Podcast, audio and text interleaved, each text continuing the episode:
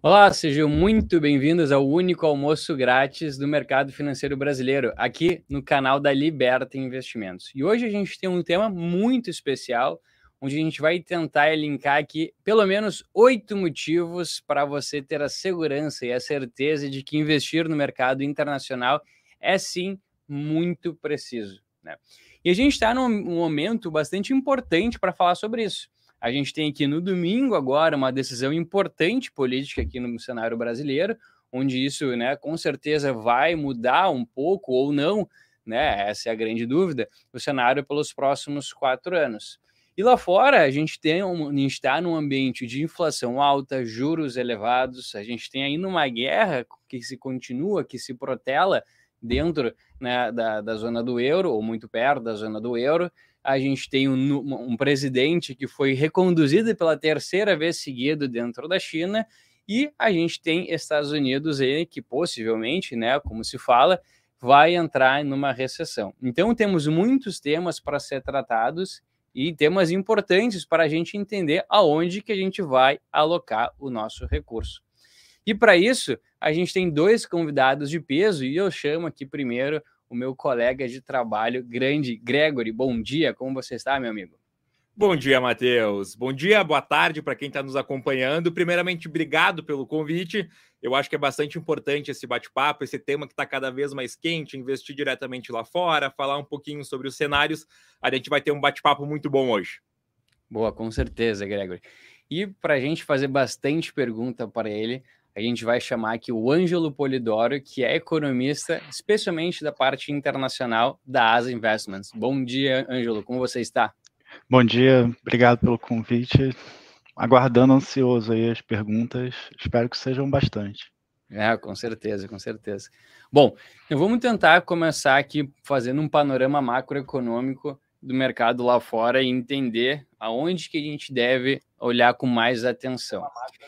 Eu vou começar aqui falando um pouquinho sobre Europa. Né? Então, a gente está num ambiente é, bastante desafiador para o continente como um todo. A gente tem preços de energia em geral bastante estressados, preço do gás. A gente está num, num, momento em que o preço da energia como um todo está muito caro.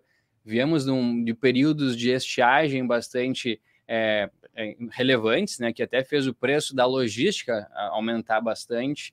É, e, e, por consequência, se fala muito de que o, o, inverno europeu vai ser um dos mais duros, por conta de um possível racionamento, né, que já está implementado em alguns países, é, onde eles vão ter que, inclusive, racionar gás ou energia e, por consequência, passar mais frio no, mesmo no inverno. Então, isso é um fator bastante importante para a matriz econômica do país, porque preço de energia mais caro por consequência, torna o crescimento econômico menor. Olhando para esse cenário de Europa, é, Ângelo, o que, que tu considera importante da gente começar a nossa análise? Assim, a Europa é um continente que, infelizmente, teve uma série de choques muito grandes num curto espaço de tempo. Então, toda vez que acontece um choque à economia, alguma coisa ruim acontece, a gente sempre olha para cima e pede ajuda do Banco Central e da Fazenda, né, dos países, para tentar ajudar Boa. e aliviar um pouco dessa dor, né, dessa, desse impacto que a população acaba sentindo desse choque. Quando é negativo, óbvio, né? Quando é positivo, ninguém pede ajuda do Banco Central. É, quando, como teve esse impacto negativo na inflação que você mencionou, energia e alimentação, se tivesse só se restrito a esses dois tópicos, né, esses dois subgrupos, estava tudo bem.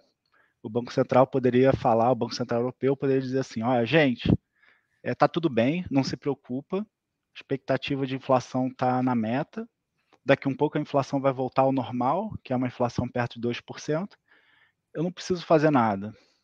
Agora, o problema é que a Europa sofreu todos esses choques já em cima de um outro choque que foi um aumento da inflação global. Então é como se já tivesse uma subida da maré e a maré subiu e teve uma onda, ou seja, a onda da Europa começou a pegar, né, foi maior do que a onda nos outros países. Então, um dos nossos super-heróis aí da política econômica, que é o Banco Central, ele está com os braços atados. Porque como a inflação do núcleo Ou seja, quando a gente limpa a inflação da alimentação e de energia, ela está muito alta. Ou seja, esse, como eu estava brincando, esse super-herói, esse, esse, agente econômico que as pessoas olham para tentar salvar, ele não pode fazer nada. Ele, inclusive, ele tem que continuar subindo juros. E vai fazer. Ou seja, na Europa também você vai ter esse aumento de subida de juros. A gente tem um outro super-herói, que é o, os governos através da política fiscal. O que, que eles estão fazendo? Bom, eles podem fazer um pouco. Né? Por que, que eles não podem fazer mais? Porque são super-heróis que estão enfraquecidos por, por toda a guerra que a gente fez contra o Covid. Então, lembra que quando começou o Covid, a gente olhou para os governos, olhou para o Banco Central e falou assim: agora a gente precisa da, da força de vocês, como se fosse o time lá da, da Marvel contra um, uma ameaça, um vírus, e a gente precisa de vocês e para vencer essa guerra. E a gente venceu, né? Ou seja, a gente, mesmo com, né, enfim, com custo humano e tudo, as economias não quebraram. Só que esse super-herói está enfraquecido. Então, o remédio que a gente tomou tirou de combate um super-herói, que foi o Banco Central, porque aí tem inflação, ele não pode deixar esse problema se espraiar para o resto da sociedade. E o outro super-herói que poderia ajudar, que são os governos, eles estão enfraquecidos. Esse cara vai ajudar um pouquinho a população, ou seja, tem vários países, como a Inglaterra, enfim, tentando estabelecer políticas de teto de preços para combustíveis, para energia. E isso vai ajudar. Só que Ou limitar essa... consumo, né? Fala. Oi? Total. Ou limitar consumo, né? A gente viu na, na França ali, por exemplo, as pessoas não poderiam comprar qualquer quantidade de, de combustíveis, né? Acho que, uhum. se não me engano, uhum. era dois terços o, o limite que, que, que, cada, um, cada um poderia encher o tanque do seu carro, né? Agora, só que tem uma outra fonte de, de problema que é a seguinte: a gente só vai saber se vai precisar ter racionamento ou não vivendo o inverno, porque vai depender da temperatura. Então, eu estava no, no congresso lá em Washington, que uma apresentação no, no fórum do JP Morgan falou, um especialista falou que para cada um grau acima da média, aumenta a necessidade de combustível, de gás para aquecimento em 20%. Então, então é dessa magnitude, assim. Isso quer dizer que se esse inverno for um pouco mais frio, de fato a gente vai ter uma, uma recessão causada por racionamento de energia. A gente viu isso aqui no, né, em outros países, né? Como é que isso acontece. E como é uma incerteza que você não tem como fazer um seguro, não tem como eu fazer um contrato com alguém e falar assim, olha, se tiver muito frio, você me dá um, um dinheirinho aqui. Não tem o produto. O produto que a gente gostaria de comprar é o gás, que simplesmente não tem. Então, uma incerteza que vai demorar até o final do inverno para ser resolvida. Então, mesmo que o inverno comece quentinho e tudo, isso não descarta o efeito de o efeito ou a probabilidade de ter uma recessão mais à frente, janeiro, fevereiro. Então a gente vai conviver ainda com esse fantasma, com essa ameaça de recessão na Europa por, até o final do inverno, pelo menos. Boa. É, e, e Ângelo, acho que tem, tem um ponto importante aqui também, né, de que do lado, então, assim, de preços, a gente está bastante é, impactado, né, uhum. é, com todas essas commodities, principalmente energéticas, mas também as commodities alimentícias que tu mencionou. Uh, eu acho que do ponto de vista fiscal, né, uh, até pelo, por enfrentar a pandemia, como tu mencionaste, os vários países que já estavam uh, em situações piores ainda ficaram mais desafiadores, né? Então, eu cito aqui principalmente a Itália, né, que é um, um destino bastante comum aqui dos brasileiros, que é, o pessoal é, tem uma, uma, relação bastante grande com, com, a, com a Itália, e a gente está vendo um juro futuro lá fora chegar perto de 5%, então acima né, do que os Estados Unidos, bem acima do que a Europa como um todo, né, até acima do Reino Unido, que teve um spike essa semana, semana passada. E a gente vê a, a, produtividade em queda e um endividamento do país extremamente relevante. Né?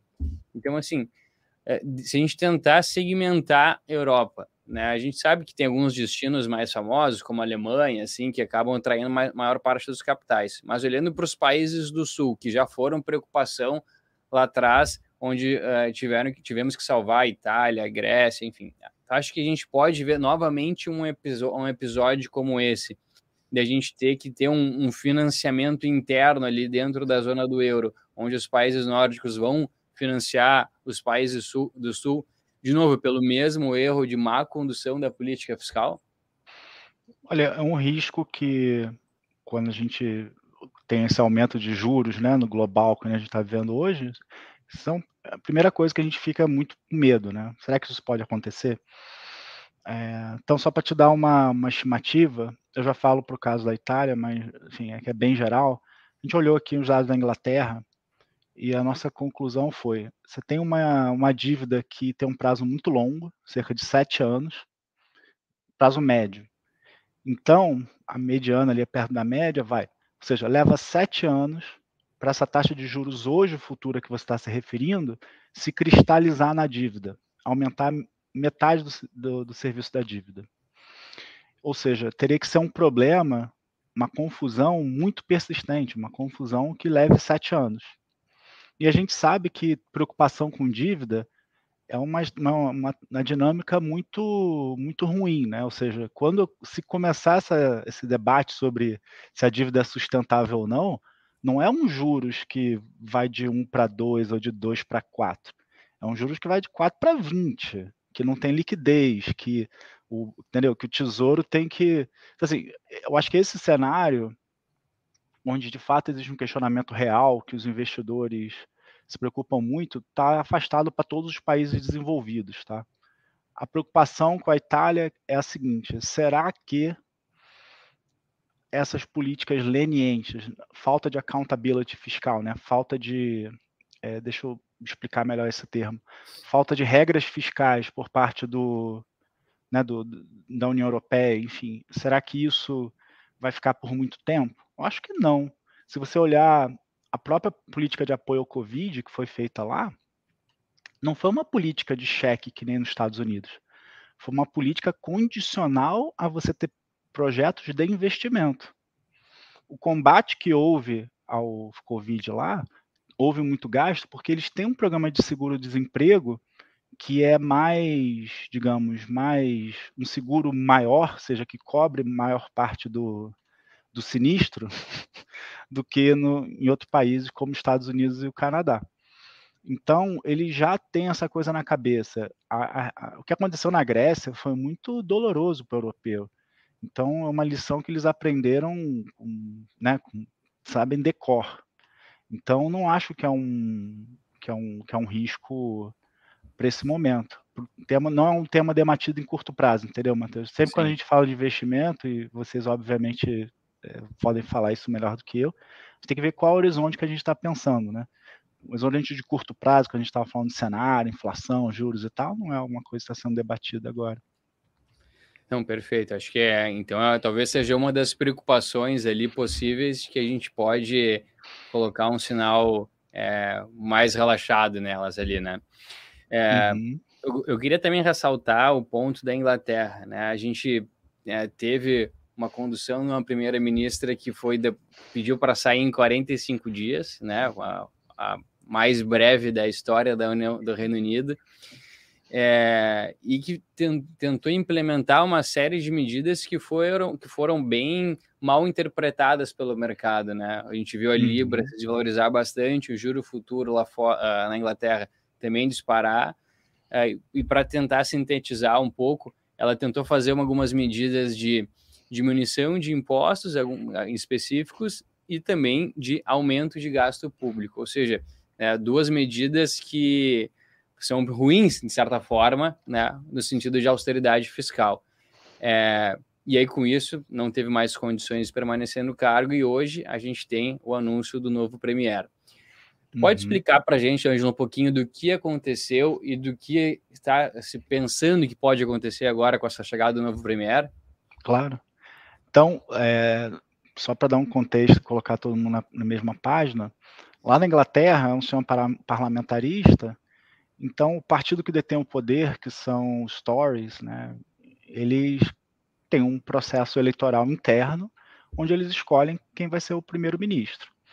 E depois de uma série de escândalos envolvendo o ex-primeiro-ministro, Boris Johnson, houve, ele deixou o cargo de, de primeiro-ministro e houve uma competição entre alguns candidatos, no final ficaram dois. A Trus, que já né, que acabou ganhando e depois renunciou, e esse. Quando perguntado sobre as plataformas econômicas, a plataforma da Trus era, foi caracterizada como o, o primeiro-ministro que, né, que foi que ganhou hoje, como economia do conto de fadas. É o, foi o termo que ele usou. Por que economia do, conto de fadas? É uma economia, é porque são políticas econômicas que a gente já testou ao longo dos, das décadas em diversos países e a gente sabe que não funciona. A gente precisa, né? Não tem como você fazer política econômica sem ninguém pagar o custo dela. Alguém vai pagar o custo. A questão é saber quem é que vai pagar esse custo. Né? Se essa pessoa está disposta a pagar, né? Se, é, se, é justo, enfim. Se o sistema político acha que é ok aquela pessoa pagar o custo ou não.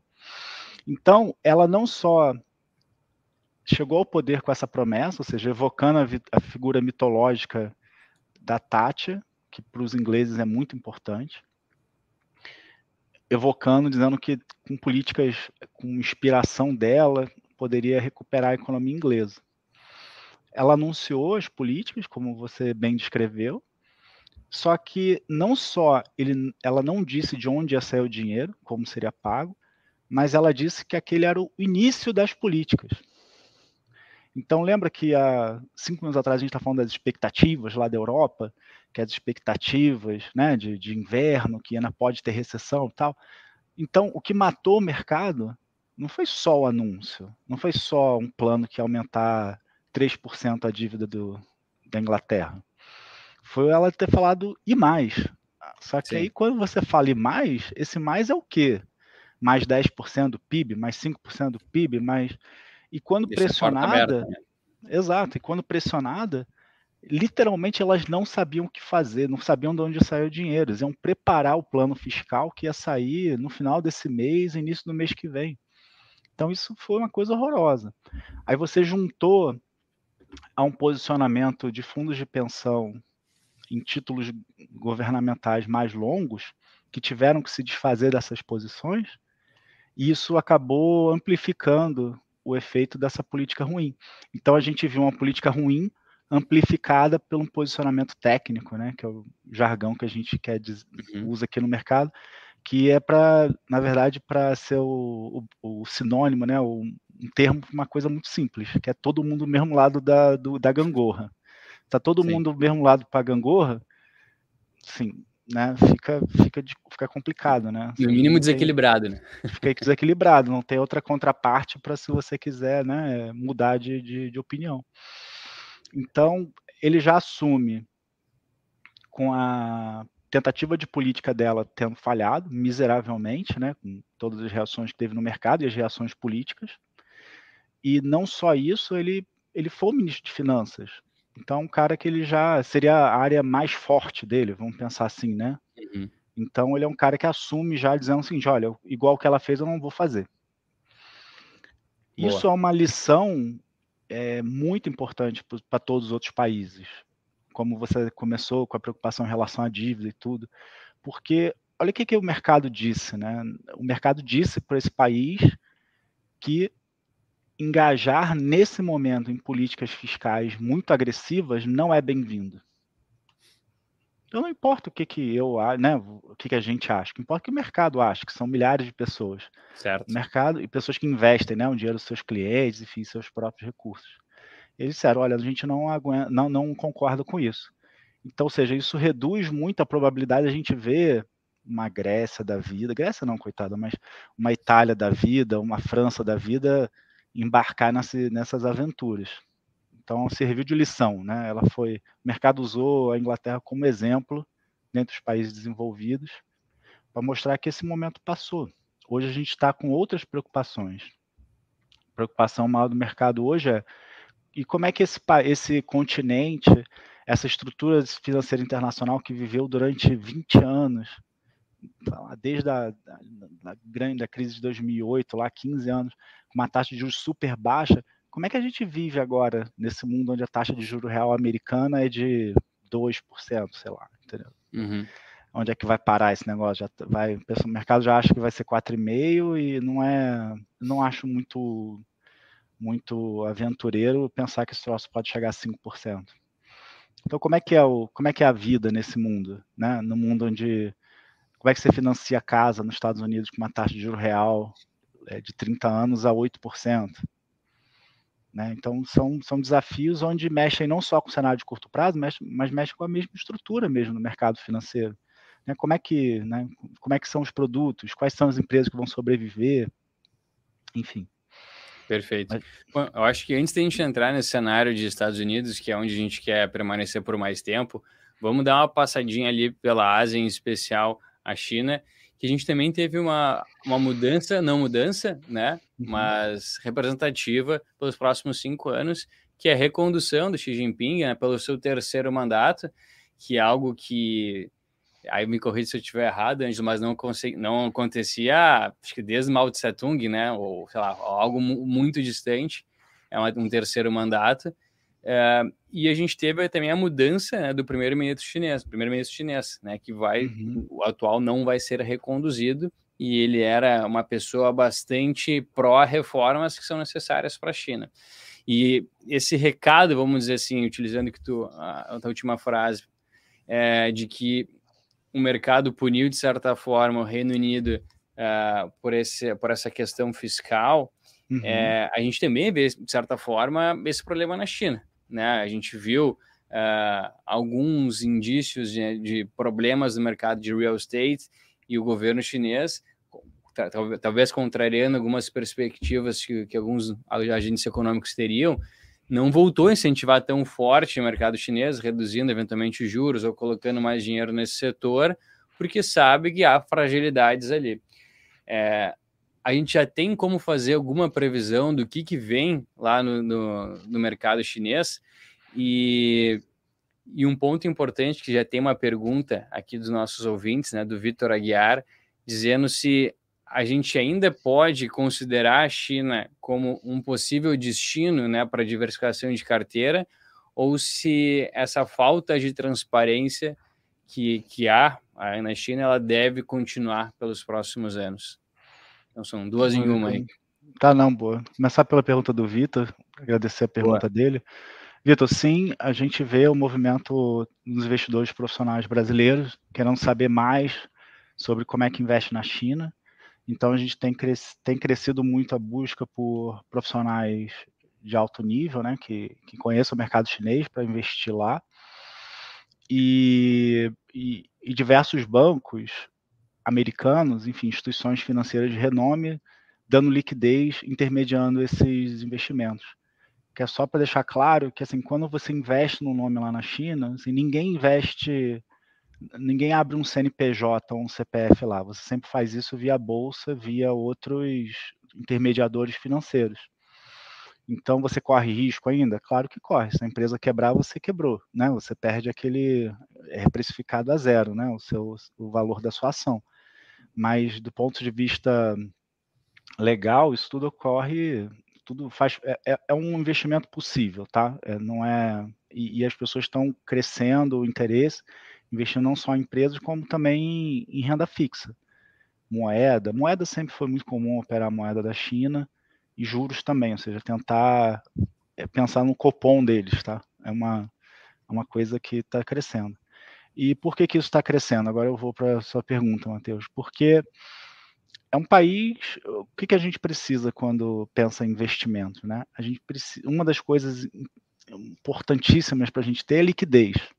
Sem dúvida. Porque liquidez é o que permite a gente entrar e sair com agilidade, ou seja, protegendo o patrimônio do cliente. Então, mercados que são pouco líquidos ou produtos que são pouco líquidos são produtos onde a decisão de investir ou desinvestir acabam criando um custo maior ou com potencial de ser maior do que esperado. Então, lá é um mercado gigante, um país imenso, né, uma das maiores economias do mundo. Ou seja, o pool de liquidez, né, a possibilidade de conseguir investir lá é grande. Então, é um destino. Enfim, é... a questão das regras é, sobre a China, eu acho que preocupação maior seria para o investidor real mesmo, né? Para o cara que vai lá abrir uma fábrica. Aí Sim. é um, todo um debate que eu, eu não tenho a menor noção, sou totalmente ignorante sobre quais são as regras, né? Como é que é o trâmite para você abrir uma fábrica na China? Isso aí, desculpa, eu não, não, é, não é minha área de especialização. A próxima vez a gente vem mais preparado aqui, então. Exato. A próxima vez eu estudo aqui a, como é que é, são as regras da SA na China talvez eu tenha que aprender mandarim antes, eu não sei. Talvez essa, é, essa é live vai demorar um, um tempinho, é, vai ter que demorar um tempinho essa live para acontecer, Matheus, vai aprender mandarim primeiro. Mas enfim, o assim, porque a mensagem da China é de continuidade, tá? Essa mensagem, se pudesse resumir em uma palavra o que, que aconteceu nesse congresso, foi continuidade. Boa. É, por que, que o mercado reagiu dessa forma? Porque o mercado sonhou, ele tinha um desejo de que ele seria mais mais brando ou menos duro em relação à regulação do setor de tecnologia. Se ele fosse um pouco menos duro, essas empresas gigantes tecnológicas na China aumentariam de valor. Sim. Então, como ele não mudou em nada a política que ele tem adotado já há algum, enfim, alguns meses, alguns anos, o mercado simplesmente tirou do preço, ou seja, deixou de considerar esse cenário que as, essas empresas seriam mais lucrativas. Então, acho que foi isso que aconteceu em, em curto prazo. Né? Existia muita, muita especulação sobre ele mudar, por exemplo, a política de Covid zero. Se ele mudasse a política de Covid zero, isso seria importantíssimo, não só para a China, né, para o desenvolvimento econômico da China, mas como para os países em geral, porque você tem um monte de países que basicamente vendem commodities para a China. Nós somos um deles, tá? Sim. Mas eu te cito outros. Um exemplo, um amigo nosso aqui do, do continente, o Chile. O Chile basicamente vende cobre, né, para a China. Então, se você tivesse uma, o abandono dessa política de Covid zero, e, e economia chinesa ela funcionasse sem esses gargalos, sem, né, sem, sem parar de vez em quando, porque tem um, tem um, um número de casos de Covid, seria fantástico. As bolsas entenderiam isso como sendo né, um gigante ali, né, um, tá, vai, vai, funcionar mais a pleno vapor do que ter que ficar parando de vez em quando. Mas isso não aconteceu, tudo bem. Não acho que é uma. Não houve eu, eu, eu costumo dizer que para a China não há surpresa porque as expectativas são tão dispersas que eles, são, eles controlam as coisas. Não tem um consenso? Forma... Não, consenso é qualquer coisa, entendeu? Consenso a gente sabe muito pouco. Como eu falei, aquele evento que eu, eu, eu mencionei, né?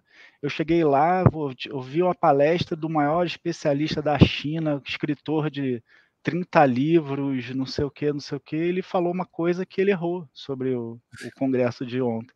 Então, assim, se o maior especialista, o cara que mora lá, fala mandarim, não sei o que, se, o cara, se esse cara fez uma, uma previsão que nem parecia ser tão é, tão fora da, sabe, tão, sim, sim, tão absurda. avançada, tão absurda. Se ele errou, quem, é, quem sou eu para, entendeu?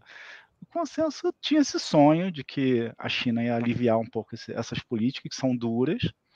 E isso seria bom para a economia global. Não aconteceu. Qual o resultado? A moeda tem que ser mais, mais, mais fraca. O, as ações lá têm que cair. Os Dragon, não sei o que lá, o índice das empresas é, chinesas tem que desvalorizar.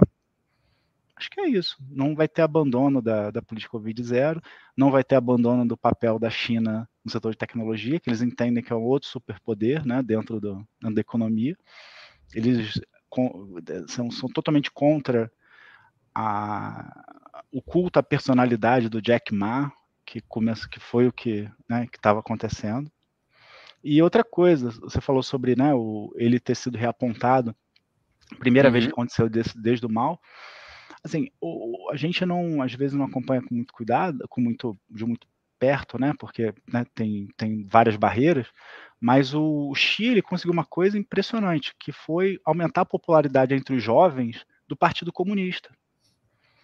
Então, hoje em dia, o jovem chinês, uma parcela do jovem chinês, já vê aquilo como sendo um emprego desejável, como sendo legal, é legal Sim. trabalhar no Partido Comunista. Então, assim, num momento onde você tem incerteza absurda do mundo, né, que até motivou a nossa conversa hoje, com tudo uhum. isso acontecendo, é, né, é, é, é, o UK fazendo política de país emergente, é, a Alemanha errando completamente política energética e tendo que estocar, sabe? A gente vê tanta coisa acontecendo. A resposta deles foi o quê? Não vou mudar. No cenário de incerteza, fica aqui, continuidade, né, mão forte, espera passar. Ele não, para não deixar nem dúvida, ele nem indicou, fez a mudança lá no vice-premier que você né, que você estava mencionando. Isso. É, para exatamente não ter nenhuma dúvida de que não tem ninguém que vai que poderia ser dito que vai substituir ele. Ou seja, para sinalizar para o mundo que a China como país, ela não mudou nenhuma vírgula as propostas, a plataforma que tem sido apresentada ao mundo ao longo desses meses. Perfeito. Bom, então acho que Europa é bastante desafiador, China a gente pode ter uma política de continuidade, né, que, uhum. como mencionaste, é, esse ano parece que deram uma patinada, mesmo assim ainda vão crescer bastante, né, mas olhando para patamares históricos aquém, né, do que já, já uhum. se cresceu no passado, com essas políticas de, de Covid zero, mantendo várias cidades em lockdowns fechadas 100%, criando gargalos na economia. Isso possivelmente a gente deve é, ver ao longo aí, pelo menos do próximo ano, ou enquanto durar essa, essa epidemia. É, então vamos mudar aqui para o primeiro, para o principal mercado do mundo, né, que é os Estados Unidos. E tu bem mencionou, já na tua fala anterior, é, de que a gente tem um ambiente de aumento de juros por lá. E isso a gente não sabe exatamente quando que vai, quando que vai ser esse juro terminal, se vai ser 4,75, se vai ser 5, vai ser 5,5, mas que isso né, é uma trajetória já bastante sabida e a gente é, tem que alocar recursos sabendo né, que vai subir, mas não sabendo qual vai ser o fim. E aí é, eu já coloco aqui um dos primeiros pontos né, na, na conversa, que é um dos motivos pelo qual investir no exterior é bastante é, necessário nas nossas carteiras, de que apesar de os Estados Unidos né, eventualmente estar tá com um cenário de juros mais alto, a gente tem uma diversidade setorial enorme dentro dos Estados Unidos. Então vão ter aquelas empresas que sim vão ser bem mais impactadas por esse aumento de juros, como já estão sendo, e tem outros setores que eventualmente vão ser mais resistentes, né, mais resilientes a esse aumento de taxa de juros. Como é que tu, como é que tu avalia essa primeira questão de política monetária por lá? Matheus, eu, eu gosto de pensar o mercado financeiro como aquele peixinho dourado do, do que era uma personagem do Procurando Nemo, que tinha uma, tinha, tinha uma, a capacidade de, de atenção de dois segundos, né? O Sim. mercado hoje ele está se perguntando até onde o Banco Central americano vai. Ponto. Não existe essa é consolidação, não existe um consenso, não existe. Você vê uma variação tão grande nas apostas em relação a até onde vai o Banco Central americano. É algo que, se a gente tivesse tido essa conversa aqui há seis meses atrás, e a gente estivesse falando em juros ali que não, não de uma forma muito esotérica, tivesse ficado ali em 6, 5%, né, que é o que a gente conversou já alguns minutos atrás, é, eu diria que a gente estava completamente louco. Sim, perfeito. Que não era, a probabilidade disso era residual. Não era, não era factível pensar em a gente ter um juro assim. Não, não é, porque sempre assim, putz, se o juro for isso, vai quebrar todo mundo, vai morrer gente, vai ter corrida, né? Vai ter aquele vai ser o cenário de seriado Netflix, né? Aquelas coisas, né? Zumbi, a gente sempre achava que era isso ia acontecer na economia americana, se o juro chegasse a 5. Então, assim, essa é a preocupação do mercado. Então, até o mercado ter essa visibilidade, esquece, esquece operar, esquece pensar em outros temas. E por que, que a gente está tendo essa dificuldade? E o tema desse ano tem sido até onde vai a política monetária. Porque os dados de inflação é, estão se mostrando muito mais fortes do que as pessoas achavam, tá? E toda vez tem uma, uma, uma coisa nova. Então, na, o que aconteceu no último dado de inflação americano foi mostrar que, por exemplo, inflação de serviços está muito, muito forte, assim, muito forte, está muito mais acima do que as pessoas estavam pensando. Então, é, toda surpresa que tem do dado de inflação, isso leva a uma reavaliação lá dos banqueiros centrais, né, do, do de quem compõe o corpo, de decis, corpo decisório do Fed, e achar que, pô, talvez eu precise de mais juros mesmo. Perfeito. E por, e por que, que eles acham que precisa de mais juros? Porque eles não, eles têm um fantasma lá na década de 70, né? década de 70 é como se fosse uma história dos gregos, né? Teve um grande combate, uma inflação, aí o deus Volcker veio, subiu os juros e usou não sei o que, matou Derrubou o dragão da inflação. Dragão da. Então, assim, na nossa mitologia, a gente ainda vê o cadáver dos dragões ainda, assim, na, né, na, no Rio de Janeiro, São Paulo. Lá, em São, lá no, nos Estados Unidos, não, estava no museu, lá no National History Museum. lá. Então, eles é, têm essa coisa no, no imaginário popular, né, de, desse grande banqueiro central que acabou com a inflação. Então, um, nenhum banqueiro central na história dos Estados Unidos ele quer ser visto como o cara que permitiu a volta da inflação. E segundo, se ele perder o combate da inflação, isso significa que vai ser muito pior para a economia americana. Se ele parar e a inflação voltar a subir, ele vai ter que subir muito mais, porque ele perde as expectativas. E por que, que é uhum. importante essa coisa? A gente, economista é chato, né? Fica com os termos difíceis. E a gente fica falando, ah, eu quero as expectativas, as expectativas. Num, num português mais simples, né, com termos mais simples, é assim indexação. Se o banqueiro central ele perde as expectativas, isso significa que a economia começa a se indexar para tentar se proteger dessa inflação. Perfeito. Então você vai começar a ver contratos de aluguel nos Estados Unidos, ó, agora a gente vai ser de GPI, General Price Index, vai começar, vai começar a ter esse né, índice de inflação para tentar reajustar aluguel. E isso aumenta muito depois para você reduzir é, o custo de você reduzir a inflação. Então ele não pode, ou seja, nesse momento, se tivesse duas possibilidades de erro, a primeira é subir os juros mais do que deveria, isso causar uma recessão na economia, ou dois, subir os juros menos do que deveria, não causar recessão, mas tornar a inflação mais cristalizada. Os banqueiros centrais americanos estão falando, porque agora estão no período de blackout, que eles chamam, né, que não podem Sim. falar nada. Mas se você olhar os discursos da semana passada, eles estão dizendo: eu vou errar subindo juros mais. Então, eles estão dispostos a correr o risco de que talvez eles vão gerar nessa economia, na maior economia do mundo, uma recessão para não deixar a inflação se tornar cristalizada na sociedade. Então, isso é um cenário que. Bastante claro, parece, né? Essa, é muito claro essa função, esse combate. Claro que o Sim. mercado, né, ele vive de, de ficar tentando achar, né, até onde vai, será que vai até fevereiro, será que já vai desacelerar em dezembro, 75 para 50, será que não? Né, é, esse é o ganha-pão da gente aqui, né, tentar descobrir aqui o, né, o, né, qualquer dicasinha que ele dá para gente. Mas, Boa. fala. Desculpa. Não, eu queria, eu, imagina, eu queria uh, perguntar para o Gregory ali, o que, que tu tem visto, Gregory, de alocações mais estratégicas, né, que os nossos investidores aqui têm demandado é, sobre essa, essa alocação em Estados Unidos, pensando de forma bastante clara na, na, na, mente de que os juros vão subir, né? Acho que o Ângelo já deu uma boa explicação aqui de que essa é a tônica do momento, né? todos os, os, presidentes regionais do Banco Central estão sendo bastante vocais nesse aspecto, e a gente tem que ganhar dinheiro nesse cenário, né? Então, assim, como é que a gente pode se posicionar uh, com isso em mente? Exato, Gonzalez. Eu só vou pegar um gancho antes de responder essa tua pergunta. Eu gostei Perfeito. de algumas falas do, do Ângelo. A gente comentou agora no primeiro ponto sobre a diversidade. Eu acho bom a gente dar ali alguns aspectos em números, até para ficar mais fácil de quem está tá nos assistindo entender.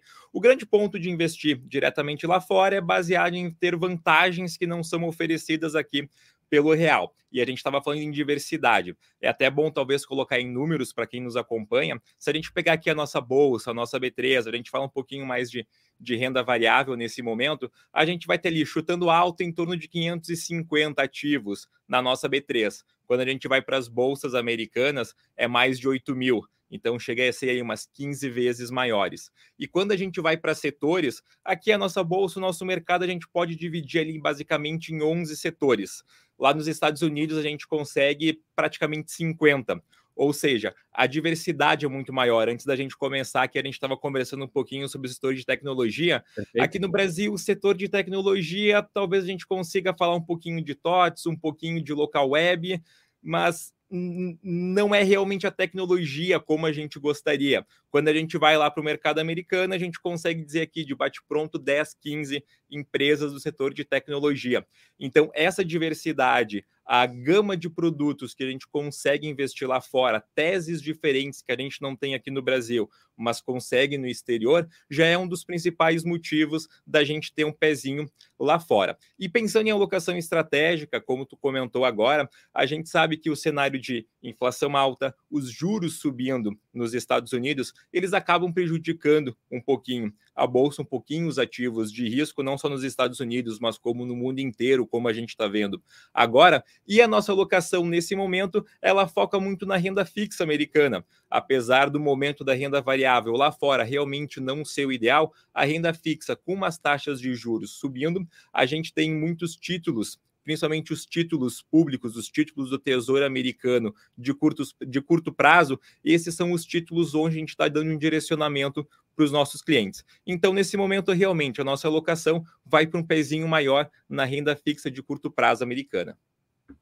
Bom, perfeito, Eric. E aí eu gostaria de, de a gente mencionar um pouquinho, né, do, de um segundo tópico bastante importante, que é a diversificação geográfica, né? Então, por óbvio, a gente é, investir fora do Brasil, a gente está correndo riscos diferentes, a gente está correndo riscos de geografias diferentes, mas a gente tem que pensar muito bem aonde, né, qual geografia a gente vai colocar esse nosso capital. E aí falando um pouquinho, né, desses três, três continentes que a gente já mencionou aqui. Zona do euro, talvez não seria o, o lugar preferido por conta de várias, vários desafios fiscais e de preços de commodities que vão impactar num crescimento econômico menor. Na China, pelo menos num curtíssimo prazo, foi bastante vocal, né? A, a postura do Congresso em dizer que há uma continuidade das políticas que hoje estão vigentes né, e que fizeram a China crescer um pouco menos esse ano. Nos Estados Unidos, a gente tem, tem visto diversas oportunidades, de, mesmo no cenário de renda fixa, que o Ângelo pode comentar um pouquinho para a gente, e já eventualmente, aí eu deixo para o Gregory e para o Ângelo fazerem um debate aqui, se nesse cenário com juros mais altos, onde a gente já viu uma primeira pedra, uma primeira pernada de correção de bolsa, o Gregory já disse que eventualmente bolsa não seria o maior foco. Mas será que existe algumas empresas nesses, nesses setores tão diversificados que existem nos Estados Unidos que já mereçam a nossa atenção e dizer, olha, investir aqui talvez nessas deep tech talvez não, mas nessas outras empresas de tecnologia já faça mais sentido, ou a gente ainda deve focar naquele investidor que quer se expor em renda variável em uh, empresas de valor, até utilizando um pouco da pergunta que o Vitor tinha feito lá no início do nosso chat aqui. Pode, pode começar, por favor, Angela. Boa. É, primeiro, se a gente pensar que a bolsa ela não é um troço, não é um bloco uniforme, né? Tem um monte de empresa ali dentro. Então, como o mercado sempre está pensando na frente, se a gente achar que hoje é o, é o, é o teto dos juros, é, pode ser que isso seja um bom investimento, porque daí para frente o pior vai passar e essas empresas podem mostrar um resultado melhor, isso leva a uma valorização. Então, não só pode ser que o número todo da bolsa sofra, né, o S&P, então talvez investir no índice não, não seja, enfim, a melhor alocação de risco, mas se você pensar em subsetores, né, em escolher ali nomes que podem de fato se beneficiar, ou seja, que estão baratos, porque a gente está vivendo esse ponto mais nevrálgico, ponto mais agudo aí da, dessa recessão. Agora, a renda fixa, sem dúvida, você tem, como eu falei, né, na, na tese do, do, do, peixinho dourado, a gente não sabe onde é que esse juro vai parar. se a gente não sabe onde o juro vai parar, é, por que fazer diferente, entendeu? Assim, você Sim, tem perfeito. até essa tese passar, você, você exaurir essa tese, tá? Talvez não a gente vai exaurir daqui a 100 pontos ou daqui a 50 pontos, enfim. Eu não, né, não tem bola de cristal, infelizmente, para poder contar para todo mundo que está vendo essa live aqui um segredo de até onde vai a taxa de juros americana. Mas, a despeito disso, esse é o momento que a gente está vivendo. A gente está vivendo um momento onde essa taxa de juros livre de risco, né, essa taxa de juros real americano, ela está dizendo para onde ela vai morar. Só que no momento que ela se, é, se solidificar, ou que o mercado é, tem essa visibilidade, duas coisas miraculosas vão acontecer. A primeira é as pessoas que investem em bolsa vão tentar ficar olhando para os setores e ver quem vão ser, quem é que está barato para começar a comprar. Uhum. Tá? E outra, os investidores em renda fixa vão começar a pensar no ciclo de corte de juros. Porque Perfeito. não é verdade que, ou pelo menos ninguém espera que esses juros vai permanecer em termos globais tão alto durante tanto tempo. Então a gente vai entrar no, na próxima, na outra temporada do Netflix aqui, que vai ser uma temporada onde os bancos centrais e tudo vão começar a falar, gente, olha, inflação já está tudo bem e tal, agora a atividade econômica está sofrendo, o desemprego está aumentando, vamos começar a pensar em tornar menos apertado esse instrumento, né, esse cinto aqui dos juros? Vamos. Então, ou seja, é, é, é no momento onde muda a temporada, aqui no, usando essa analogia, são muito Boa. importantes. Eu acho que a gente está próximo disso. A gente está perto da, da, da season finale aqui, do, dessa temporada de subida de juros, talvez até o primeiro TRI, hoje o consenso é mais ou menos esse, tá? Que você deve ter um aumento de juros até o primeiro TRI, aí depois muda a temporada. Pode ter um prazo ali onde os atores estão gravando os próximos episódios, onde a gente não sabe muito, né? Os autores estão escrevendo, a gente não sabe, não acontece muita coisa, mas aí depois, meu chute, né? Minha previsão é que a gente vai entrar nessa outra temporada onde vai ser muito importante estar de olho, né, e estar com, né, com uma boa assessoria, com material de, de qualidade, para conseguir ver quais são os setores que vão lucrar com isso, né, é, começar a apostar nesse ciclo de corte de juros. Você vê o Chile, por exemplo, que é um amigo nosso aqui, está subindo juros, sub, vai subir juros para, sei lá, 13%, que é um juro impensável. O Brasil, Brasil para a gente, 13% é, né, Copa sim, Copa não, a gente está com, tá com juros sim. nesse é patamar. É mas para eles, eles é uma coisa impressionante. Então, assim, eles vão ter que cortar os juros em algum momento. Então, ou seja, essas oportunidades no mundo, elas vão cada vez ficarem mais claras e vai ser interessante aí para né, os alocadores pensar e, e tentar né, investir os seus recursos para tentar surfar né, nessa, nesse reposicionamento. Boa. O Ângelo comentou muito sobre o momento econômico, o momento macro, vamos dizer assim, mas a gente pode pensar um pouquinho no momento bolsa, pegando o último comentário do Gonzalez. Se a gente pegar o S&P, que é o principal índice lá nos Estados Unidos, seria similar ao nosso IBOV aqui no Brasil, o S&P, o mercado americano, nos últimos 12 meses, ele caiu 21%. Ele está ali numa queda de 21%. Ou seja, muitos dos ativos lá nos Estados Unidos caíram bastante. E é justamente nesse momento que, para investidores com um perfil mais moderado, um perfil um pouquinho mais adepto ao risco, faz sentido começar a montar algumas posições aos pouquinhos, claro, em várias tranches, justamente por essa queda que os ativos tiveram. A gente pode citar aqui alguns ativos do setor de energia, alguns ativos do próprio setor de tecnologia, que justamente por terem caído bastante, para aquele investidor que está pensando num prazo um pouco maior, no médio e longo prazo, faz sentido sim ele começar a montar a posição aos pouquinhos agora. A gente comentou anteriormente que, de fato, nesse momento lá fora também a renda fixa está um pouco mais atrativa, mas para o investidor, já pensando no médio e longo prazo, faz sentido estar tá, sim agora montando posições ao longo do tempo, de maneira um pouquinho mais devagar, por essa queda que o S&P e os principais ativos lá fora tiveram. Boa. Então a gente falou sobre diversidade, né, acesso a teses que não existem no Brasil, falamos sobre diversificação geográfica e agora falamos sobre o cenário econômico. Né? E aí, só usando também a analogia que o Ângelo construiu aqui com a gente, é, de que os, os autores estão gravando os episódios e não é quando é lançada a nova temporada que o mercado se ajusta. Né? o mercado já vai se, se adaptando ao que vai ser essa nova temporada antes dela ser lançada. Né? Então, a gente sempre tenta antecipar esses movimentos, né? então a gente sempre está na bolsa, lá, a T-1 a T-2 do que de fato vai acontecer na economia, porque a gente tenta, é, o mercado tenta prever um pouco de como vai ser os resultados das companhias, como que vai ser a queda de juros lá fora e assim por consequência. E aí eu entro num terceiro tamanho, num terceiro, uh, é, me antecipei aqui, né, num terceiro motivo que é o próprio tamanho do mercado. O Ângelo estava comentando aqui até uma questão de carreira, né, de que a, hoje em dia aqui no Brasil a gente vê muitos profissionais migrando para uma carreira um pouco mais offshore, por conta de que o mercado brasileiro ficou tão grande e há tantos recursos de investidores buscando né, opções mais sofisticadas, saindo da poupança, saindo de investimentos mais tradicionais, migrando para dentro de fundos de investimentos, né, seja multimercados ou bolsa, e o mercado brasileiro não comporta tamanho, tamanho é, volume de recursos por ser um mercado muito menor. Então a gente vê, é, isso é algo que a gente comenta muito aqui dentro da assessoria, de que não adianta a gente colocar quatro, cinco, seis, sete, oito fundos multimercados dentro da carteira de um cliente, porque invariavelmente esses fundos vão ter uma correlação, uma correlação bastante alta, especialmente esses fundos que utilizam majoritariamente o mercado brasileiro. Agora, se a gente coloca fundos que olham, que tem essa visão uh, macroeconômica global, como o caso da ASA, a gente consegue né, incluir uma correlação mais baixa no portfólio né, pelo tamanho do mercado americano ser muito maior, a gente tem muito mais opções de ativos a, ser, a serem alocados. Correto, Ângelo?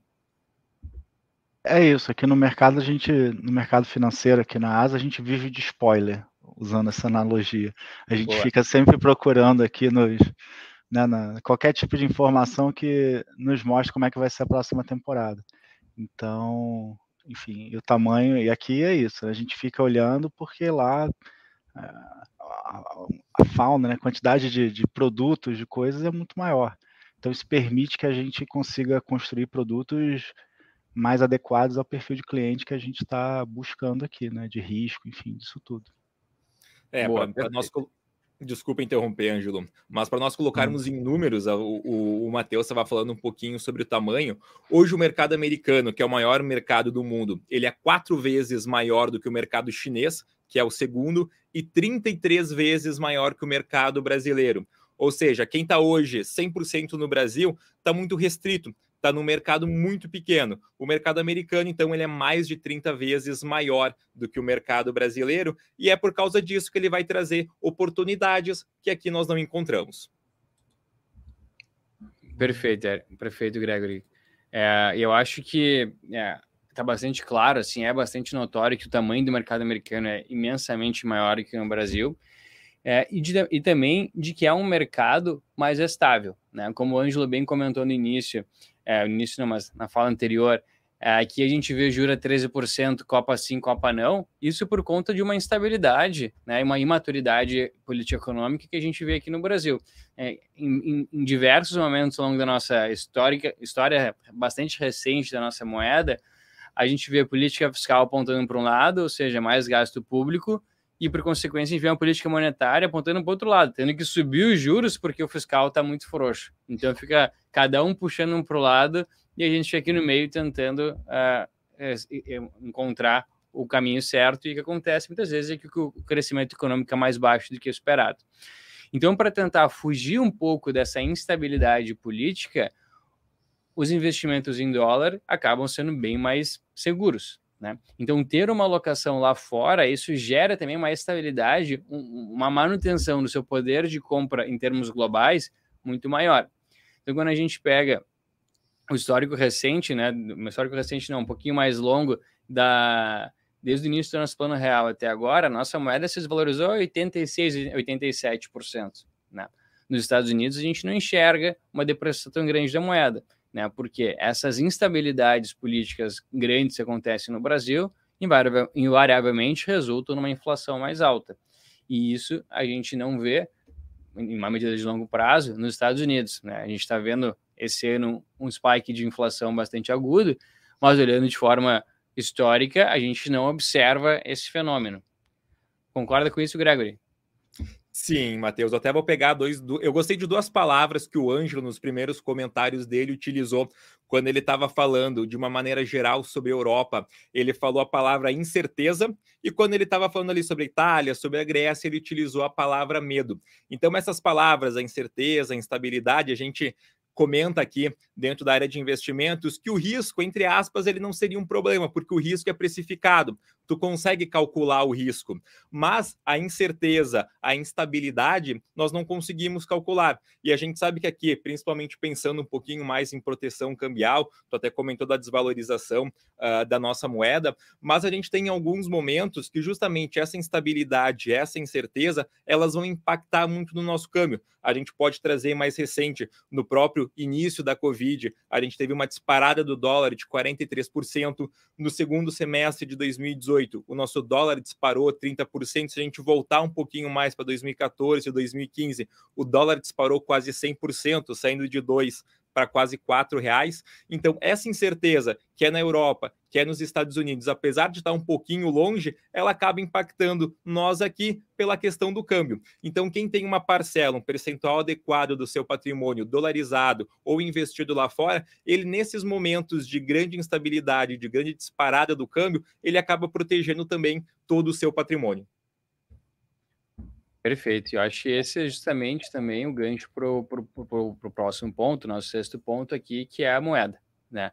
Ter uma moeda forte no seu patrimônio, ela é, com certeza, ao longo do tempo, te leva muito mais perto da liberdade financeira do que ter uma moeda que é, é mais suscetível a crises. Né? E quando a gente olha uh, em termos globais, né, a preservação né, do poder de compra é bastante importante geralmente a gente pensa assim, ah, mas eu vou ter um retorno muito maior aqui no Brasil com uma taxa de juros de 13, 13,75% ao ano, do que uma taxa de juros lá fora que vai chegar a 5%, certo? Só que a gente tem que incluir nessa, nessa equação a questão do risco também. Porque quando a gente olha, a gente pensa que o dólar é muito volátil, mas na realidade é o real que está sendo muito volátil. É a nossa moeda que, que valoriza ou desvaloriza muito rápido frente à moeda forte, mais estável, que é o dólar. E quando a gente pensa que a gente tem nossas receitas aqui em reais, as nossas, nossas despesas em reais e grande parte dos nossos investimentos também em reais, por esse vício e até por outras questões estruturais históricas, a gente não, não aumenta a nossa diversificação. Né? E isso é um erro bastante grande né, dentro de uma situação de alocação global de portfólio.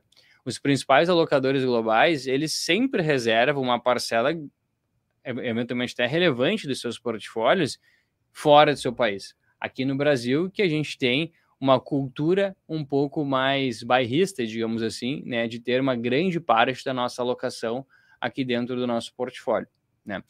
E aí, uh, um outro ponto que eu, que eu gostaria de mencionar, que o Ângelo uh, já trouxe em, em, outros momentos aqui na nossa fala, é sobre a liquidez. Né? Aqui no Brasil, é, é muito mais comum a gente ver fundos uh, com um prazo maior de resgate por conta da gente ter um mercado menor. Nos Estados Unidos, Ângelo, tu vê uh, essa mesma característica ou o mercado lá é mais líquido e quanto mais líquido ele é? Ah, as estatísticas que o Gregory deu, elas são é a melhor resposta possível né, para esse problema. Você pega um mercado que é 33 vezes maior do que o nosso, isso significa que a qualquer momento do tempo, né, estatística aqui na média, vai ter, para cada um real que vai estar sendo negociado aqui no Brasil, vão ter 33 dinheiros, 33 dólares sendo negociados lá. Então é muito mais fácil você conseguir é, entrar, investir ou desinvestir é, num mercado que é mais líquido, ou seja, no mercado que tem mais compradores e vendedores. Então, é, a gente pensa, na, então a liquidez ela é importante para quem negocia no mercado financeiro por dois aspectos. O primeiro, numa situação de crise, ela possibilita proteger seu patrimônio e proteger o patrimônio dos seus clientes, porque se tiver alguma coisa ruim, acordou é, caiu a, a primeira-ministra da Inglaterra. Puta, não faz, não quero mais ter aquela, aquele investimento numa empresa ou então na moeda do Reino Unido. Você vai lá, né, abre o, a plataforma de investimento que você usa e, e se desfaz disso. Agora, imagina que é um mercado que não é líquido, um mercado que leva mais tempo, né, que funciona com menor número de horas, vai levar um tempo para você conseguir fazer isso. Então, ou seja, você acaba não conseguindo ser tão ágil quanto você gostaria para defender seus interesses, para defender a mudança, né, que você teve de opinião em relação ao cenário. Então, a liquidez, ela tem essa tem essa essa contrapartida. E tem outra que é para você conseguir eh, expressar a sua tese de investimento, né? Ou seja, eu quero, eu sou uma pessoa que acredito muito que as empresas de produção de energia elétrica fontes renováveis são o futuro do mundo. Tá bom. É, você vai lá, compra um, né, um produto lá no mercado financeiro americano e você faz a sua alocação. Né? Isso é uma coisa que, é, se você fosse fazer isso num mercado que não tem liquidez, às vezes a gente tem exemplos aqui internos que para montar posição a gente leva dias para conseguir fazer. Perfeito. Porque por causa desse, dessa questão da liquidez, são investimentos que a gente acha que faz muito sentido, né, para os nossos clientes, para o nosso perfil de risco, mas que pela falta de liquidez leva muito tempo. Então, ou seja, liquidez é uma graxa do sistema, né? Quanto mais graxa ali, mais as engrenagens funcionam.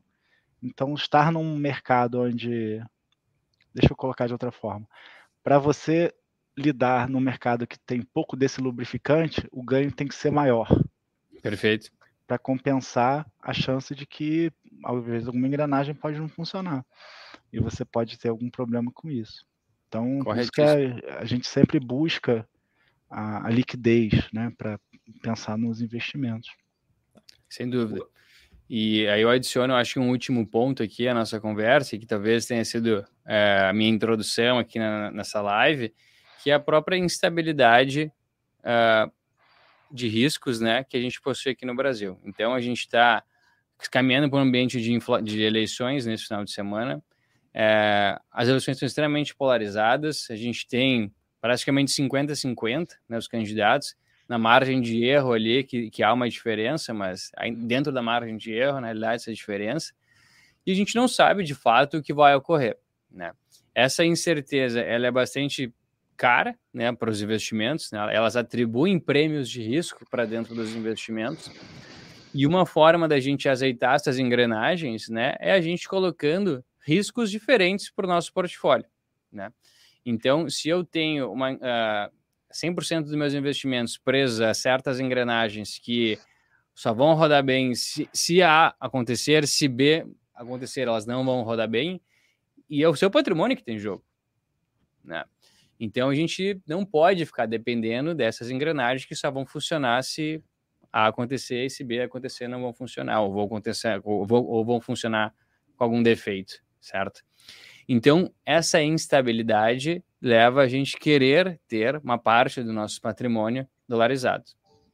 Então, eu gostaria de chamar vocês para fazer os, as considerações finais e eu só vou listar aqui de maneira um pouco mais uh, lenta né, quais são os pontos que a gente mencionou aqui. Então, primeiro, começamos com diversidade, acessar teses de investimentos que não existem porventura aqui no Brasil. Né? A gente estava comentando que, pô, eu quero investir no setor de farmácia.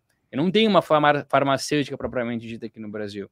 Eu tenho laboratórios e eu tenho farmácias, mas uma farmacêutica eu não tenho. Né? É só, um dos exemplos possíveis.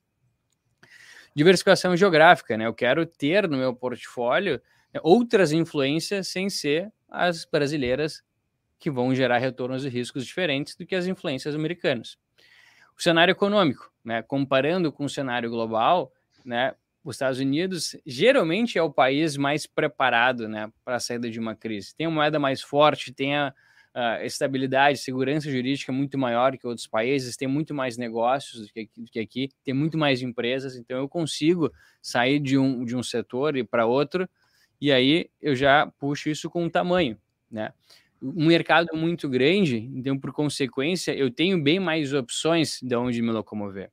E isso né, está extremamente também ligado com o um ponto abaixo, o quinto ponto, que é a própria uh, segurança contra uma instabilidade que eu tenho, tanto econômica quanto política aqui no Brasil. Né? E isso eu só vou ter se eu tiver um país com moeda forte. né, que é o nosso sexto ponto, e, por consequência, altíssima liquidez, que é o que o Ângelo bem trouxe ali, como que lubrificam ou que tornam, colocam graxa ali nas engrenagens para essa economia girar de forma mais azeitada, né? E, e fugir do oitavo ponto, que é a concentração de risco Brasil em nossos portfólios. Gregory, deixa o microfone aberto aí para te trazer uma mensagem final para os nossos ouvintes e já agradeço imensamente aí a tua participação aqui conosco. Ah, obrigado eu, Matheus. Obrigado pelo convite. Espero ter os próximos. Acho que o bate-papo foi muito bom. A gente conseguiu deixar de maneira bem objetiva oito motivos. Claro que não são uh, os únicos, tem outros motivos. Eu queria até elencar um, um asterisco aqui no final, Boa. que é justamente a facilidade. Até dois, três anos atrás, era um pouco difícil ainda para o investidor, pessoa física brasileiro, conseguir ter um pezinho do seu capital lá fora. E cada vez isso tem ficado mais acessível, mais acessível, principalmente com tickets médios menores. Hoje, com um capital pequeno, já é possível investir diretamente lá fora, ou por algum fundo de investimento, como que o Ângelo hoje lida ali na gestora dele, ou a própria XP hoje tem a sua conta internacional. Então está cada vez mais fácil o brasileiro investir em teses lá no exterior, em dolarizar carteira, em ter investimentos internacionais. Então, para quem não tem, fica aquele ponto de atenção, faz todo sentido conversar com o seu assessor aqui na Liberta sobre essas possibilidades, sobre investimentos lá no exterior, principalmente para proteger a carteira e acessar mercados que nós não temos aqui no Brasil. Está cada vez mais fácil e faz muito sentido ter essa diversificação internacional no seu portfólio. Excelente, Gregory. E aí, antes de passar a resposta, a, as palavras aqui para o Ângelo, é, eu gostaria de salientar alguns pontos. Primeiro, se você ainda, porventura, não tem a sua conta na Liberta, está assistindo o nosso vídeo aqui, o primeiro link na descrição vai fazer você abrir sua conta. Clicando no segundo link, você pode conversar com qualquer um de nossos assessores, tirar dúvidas sobre investimentos, né, incluir a diversificação geográfica no seu portfólio, que é de suma importância. E se você quer começar a investir nos Estados Unidos, mas não sabe como, clique no terceiro link, comece a investir nos Estados Unidos aqui, que vai direcionar você para já entender um pouco mais de tudo aquilo que a gente falou e aí eu encerro aqui também falando do nosso e-book gratuito sobre como investir na Bolsa Americana, que é o quarto link, onde a gente descreve em detalhes esses sete, oito pontos que conversamos aqui e já damos um pouco mais devagar com toda essa teoria né, de por que é extremamente necessário a gente ter essa diversificação geográfica que a gente tanto preza aqui na nossa empresa, que quer levar você a atingir a sua liberdade financeira. Ângelo, muito obrigado por estar aqui conosco. De novo, microfone aberto aqui para né, você fazer suas considerações finais e espero você uh, novamente aqui quando tiver concluído o curso de mandarim para a gente falar ali sobre investimentos na economia real chinesa. Deixa comigo. É, o curso de mandarim está na prioridade. Boa. É, eu acho o seguinte, é que a gente está acostumado aqui no Brasil a ficar vendo novela, vendo novela, novela, novela, novela e começou o objetivo desse, dessa live de hoje, e espero ter conseguido ao longo desse, dessa uma hora de bate-papo, mostrar para vocês que tem uns seriados Netflix muito legais na, em outra língua que, que podem trazer né, Excelente. não só diversão, mas mais lucro e proteção do patrimônio para os clientes. Então, o mundo é muito complexo, isso parece uma parece um lugar comum falar isso, mas é, essa, essa, última temporada, essa, depois do Covid, muita coisa acontecendo ainda. Então, é um momento que é fundamental para ter todo esse conhecimento né, que vocês estão trazendo e permitir que as pessoas consigam ter um horizonte maior, né, para conseguir expressar a sua opinião, sua tese de investimento, achar produtos mais adequados ao seu perfil de risco. Maravilha, Ângelo. Muito obrigado, então, novamente. E agradeço a você que nos ouviu aqui durante essa uma hora. E nos vemos na, na semana seguinte, novamente, segunda-feira, ao meio-dia, no único almoço grátis do mercado financeiro brasileiro. Um abraço, uma boa semana a todos. Tchau, tchau, pessoal. Tchau, pessoal. Obrigado.